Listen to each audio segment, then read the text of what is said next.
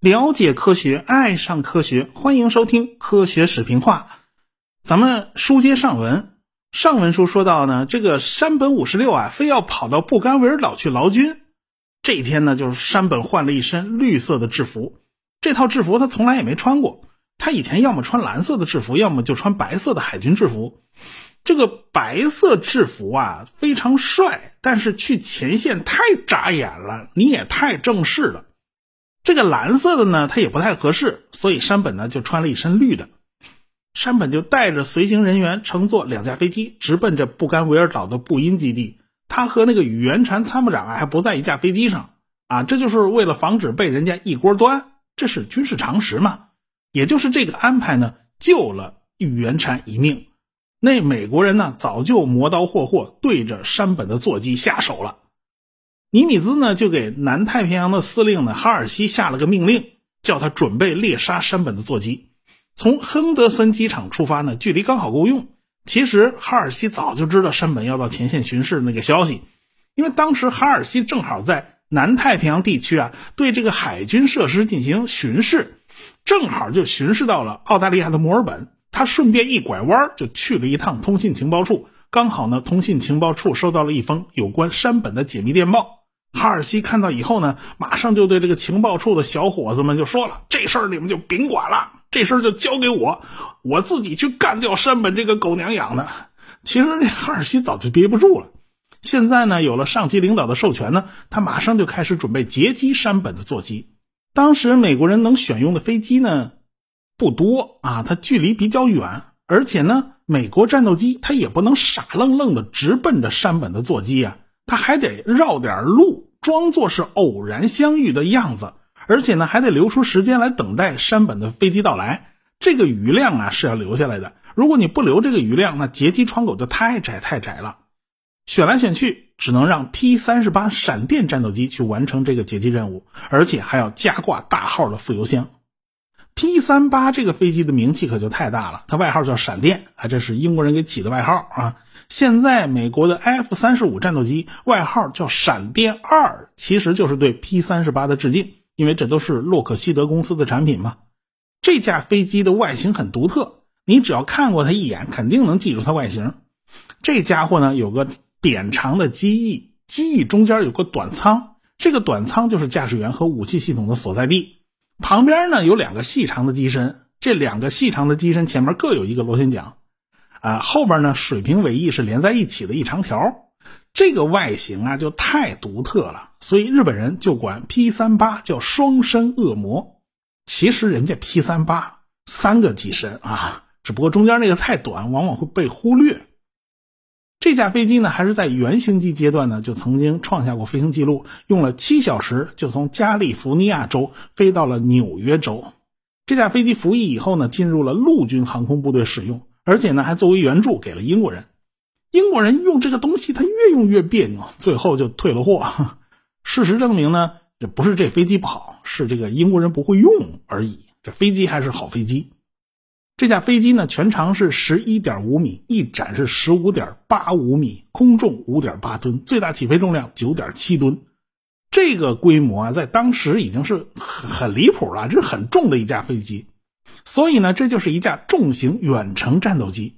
因为这个家伙是三个机身，这螺旋桨呢装在两边的机身上，中间这驾驶舱前面啊，这无遮无拦装了四门机枪，火力还是很猛的，射击距离也很远。但是这种结构也有弊端呢，就是你把前面的飞机打爆了，那些碎片啊会奔着后边这个无遮无挡的 T 三八中间这机身就过来了，这个相对呢还是比较危险的。总之，这架飞机呢航程远、速度快、火力猛，而且还相当皮实。那两台发动机嘛，只要你有一台是好的，就能飞过去。所以这些性能在太平洋这种辽阔的大洋上就特别实用。当然了。这架飞机也有缺点，那就是缠斗不太行啊。飞机缠斗呢，需要剧烈的拐弯或者是翻跟头，飞机左右翻身的那个滚转性能就非常重要了。莱特兄弟在设计世界上第一架飞机的时候就明白一个道理：飞机的操控啊，实际上是和自行车、摩托车很相似的。你想拐弯啊，车身得要倾斜过来才行。你看这个摩托车比赛过弯道的时候，那个车身斜成那个样，哎，道理都一样。翻身性能就影响到拐弯的性能。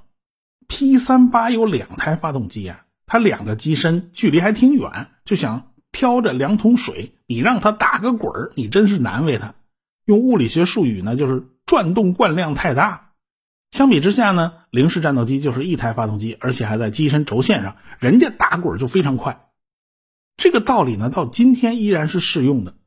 比如说啊，F 十四打滚的性能就要打折，因为它机身太宽，两台发动机的距离太大，转动惯量就大。那苏二十七、米格二十九也是这毛病啊，这个发动机分得太开了。那 F 十六呢，只有一台发动机，就在机身轴线上，它打滚非常快，拐弯非常麻利。而且呢，F 十六还经常把大号的那个 AIM 幺二零挂在机翼的一尖挂架上，反而把小一号的响尾蛇呢挂在机翼下边的挂架上。其实呢，这么安排也是有道理的。AIM 幺二零是中距弹呢，它长得大而且重啊，它距离敌人老远老远的地方，在目视距离之外就打出去了啊！你万一没打到呢，这时候就需要近距格斗了。这时候响尾蛇是挂在最内侧的挂架上。这时候，F 十六的转动惯量是最小的，它不会影响滚转性能，所以这个安排是合理的。这个扯的呢就有点远了，我们还是得扯回来。这个 P 三八打滚性能呢是差一点，但是人家爬升率很高啊，而且速度快，可以采用打了就跑的战术。人家不跟零式玩缠斗，而且人家四挺机枪射程也远，那经常是零式够不着 P 三八，但是 P 三八能够得着零式。结果就弄得日本人一点脾气都没有，所以呢，用 P 三八来截击山本是最合适不过了。最后呢，美国人就派了米切尔少校带着十八架 P 三八闪电战斗机，挂了大号副油箱，从瓜岛的亨德森机场起飞去拦截山本。其中呢是四架负责专门猎杀山本，剩下的十四架呢就专门对付护航的零式战斗机了。山本他不知道这些事儿啊，他的座机就沿着直线直飞布干维尔岛的布音基地。那天呢，天上云彩还很少啊，这个宇垣禅透过窗户就能看到旁边山本的座机。很快呢，这宇垣禅就开始打盹嘛，毕竟傻坐着比较枯燥，他犯困。但是到了早上九点三十四分，这宇垣禅呢就被剧烈的晃动给晃醒了。他发现这飞机正在俯冲，这是遇上啥事儿了吧？从舷窗看，旁边的零式战斗机反应比他们座机要快多了，马上就开始做规避动作。这时候宇垣禅才反应过来，他们应该是遭到敌机的拦截了。这宇垣禅就看着布甘维尔岛上墨绿色的这个丛林越来越近，这飞机一直在往下坠。再看前面山本那座机，就这么歪歪斜斜的就扎下去了，而且屁股后边还冒着长长的黑烟，一头就扎进了丛林里边。这时候，宇垣禅自己的座机呢也遭到 P 三十八的扫射，只是运气比较好，都不致命。这飞机呢就勉强的飞到了海上，最后迫降在海里。这迫降的时候，宇垣禅还被甩到机舱上，狠狠的撞了一下，然后呢，大量海水就灌进机舱。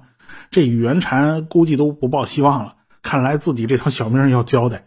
他最后都不知道自己是怎么爬出飞机，最后游到海滩上。这个岸上有日本守卫兵，还跳到水里面把他救上来。接下来呢，这宇垣禅就被送到了步音基地。山本座机呢，就坠落在了丛林深处，它不是那么好找的。派出去的搜索队搜了好几天，才发现了山本座机的残骸。哎呦，好几个人的死尸都在那摆着，数一数，一共是十一具。坐在那儿的那具尸体啊，戴着白手套，过去一摸，手套里只有八个手指头。再看肩上还有三颗精致的樱花，看来就是山本大将没错了。然后日本的搜索人员就从山本的衣服口袋里面翻出了一个笔记本，上面的确是有山本五十六本人的签名，本子上抄了很多明治天皇的御制诗。你别说啊，这山本怎么还是明治天皇的大粉丝呢？这是。这个山本呢，下巴颏中了一枪，子弹自打太阳穴穿出来，另一发子弹呢打进了他的肩胛骨。这个太平洋战争的发起人早就命丧黄泉，俩腿一伸，山鬼那是去了啊！大家一看，没办法，在热带丛林里头，这尸体都快发臭了，都保不住啊！再说了，这尸体早就被打得不成样子了。一个十二点七毫米的机枪弹从下巴打进去，太阳穴穿出来，这人脑袋都零碎了。你就这形象拉回东京国葬，你恐怕会惊了天皇圣驾，你吓坏了天皇，你负责呀！这那没办法呀，就只能在岛上先给他火化了。日本兵呢，就用榕树叶子把这些人的尸体给包起来了，沿着小路就送到了。瓦马伊河的河口，然后从那儿呢坐船到了布音基地，在布音基地，大家挖了个坑，把山本的遗骸放在里边，填满枯树枝，浇上汽油，一把火给烧了。然后日本人拿来一个事先准备好的木头盒子，取上一点骨灰，取一点有个象征意义也就差不多了。剩下呢就用土把这个坑给埋了，给山本立了个坟头。骨灰盒呢，用飞机运到拉波尔的司令部里面，放在地下室。司令部的人呢，就通夜守灵，不许闲杂人等靠近。毕竟山本的死那是绝密。第二天呢，用水上飞机把这个骨灰盒就运回了武藏号旗舰。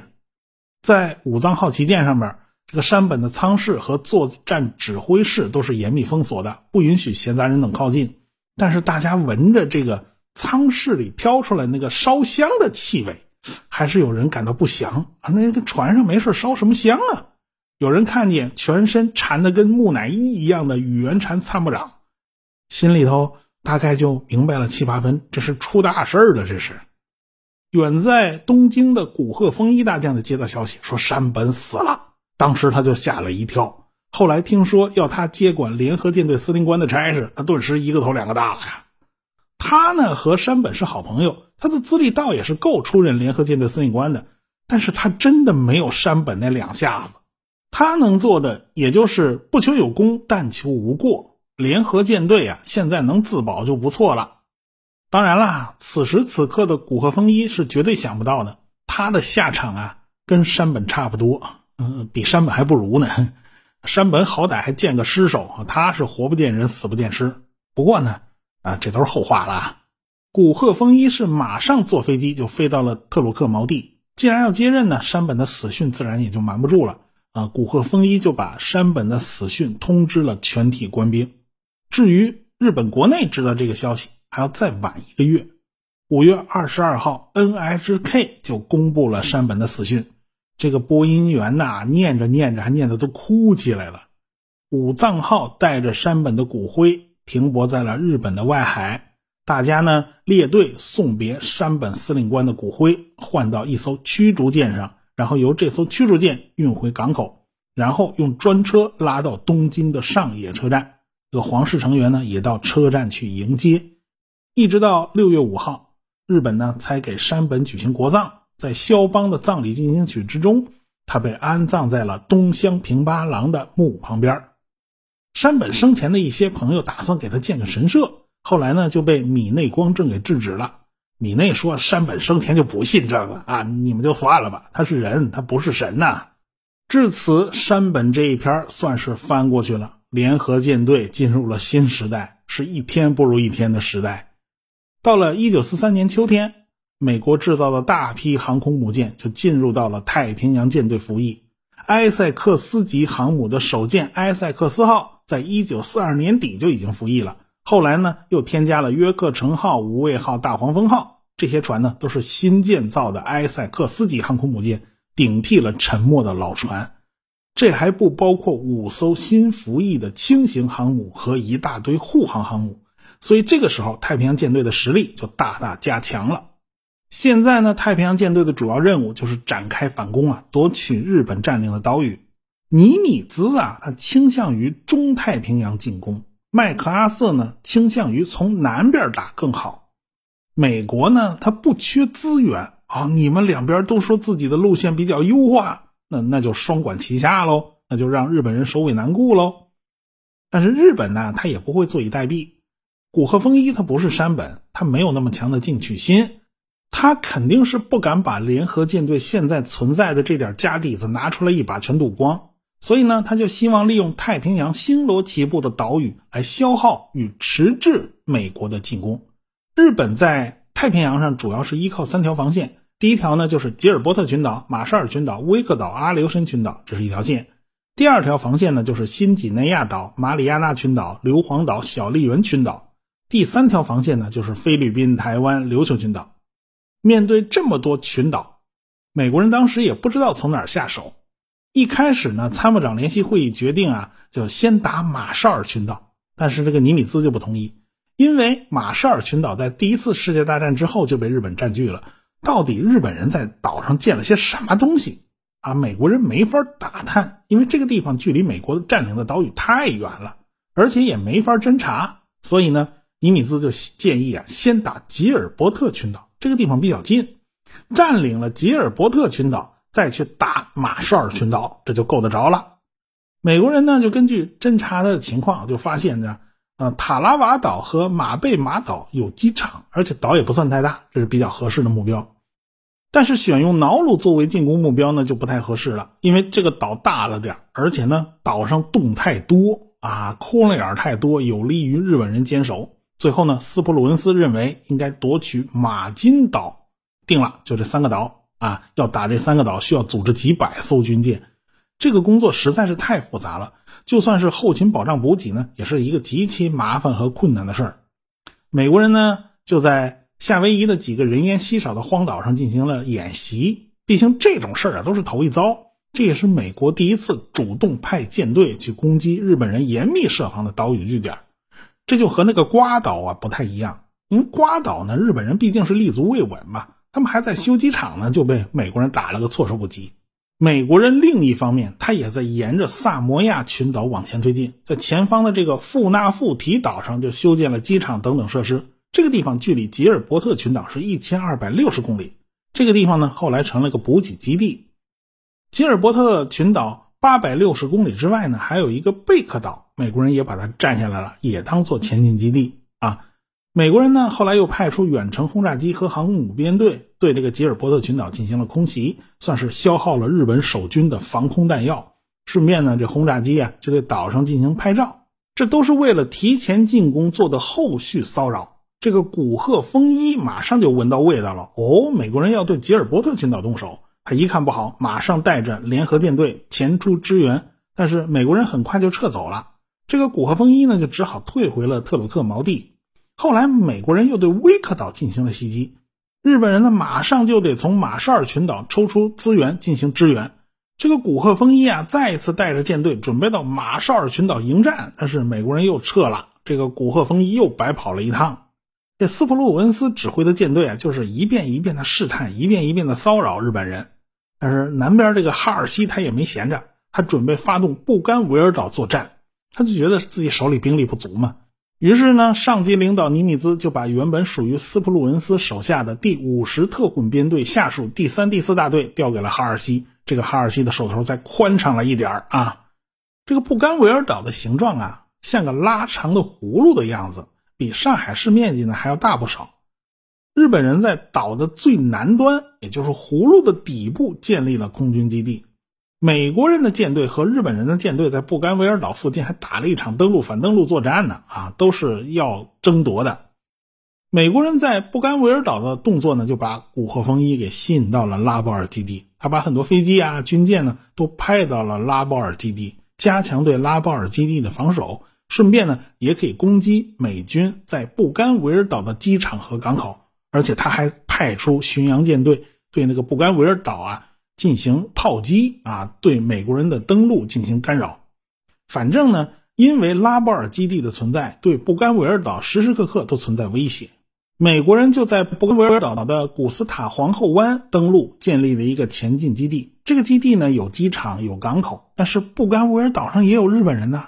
美国人就把日本人给赶到丛林里边了，但是美国人这会儿就没空去对他们斩尽杀绝，把他们全搜出来。美国人懒得干这种事儿，因为美国只要在这儿建立前进基地，这个岛又够大，美国人又不想全占下来，所以呢，他们只要能够维护机场附近这一块地方的安全就行了啊。于是呢，日本人就在岛上和美国人就玩起了躲猫猫了，他时不时呢就得发动个袭击。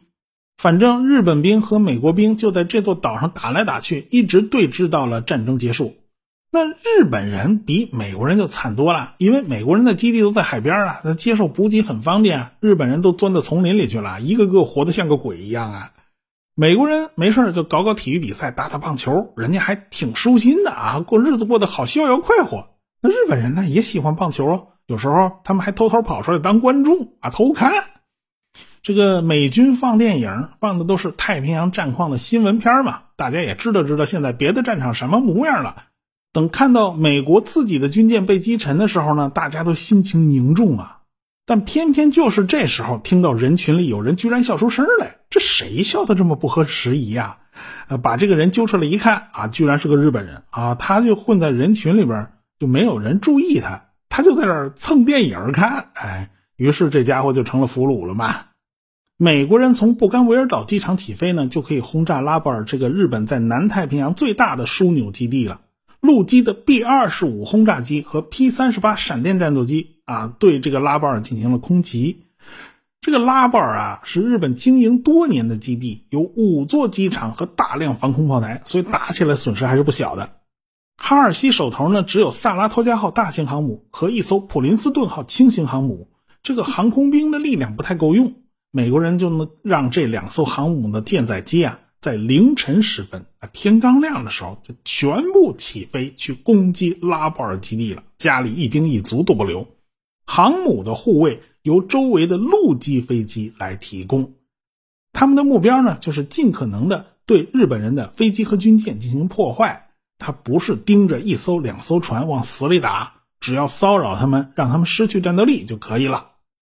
这个舰载机的空袭效果呢还不错，就打伤了好几艘巡洋舰。过了一个钟头啊，这个陆基轰炸机又再来轰炸了一遍，也就是舰载机和陆基飞机轮番来。结果日本六艘重巡洋舰被击伤，四艘呢严重受损。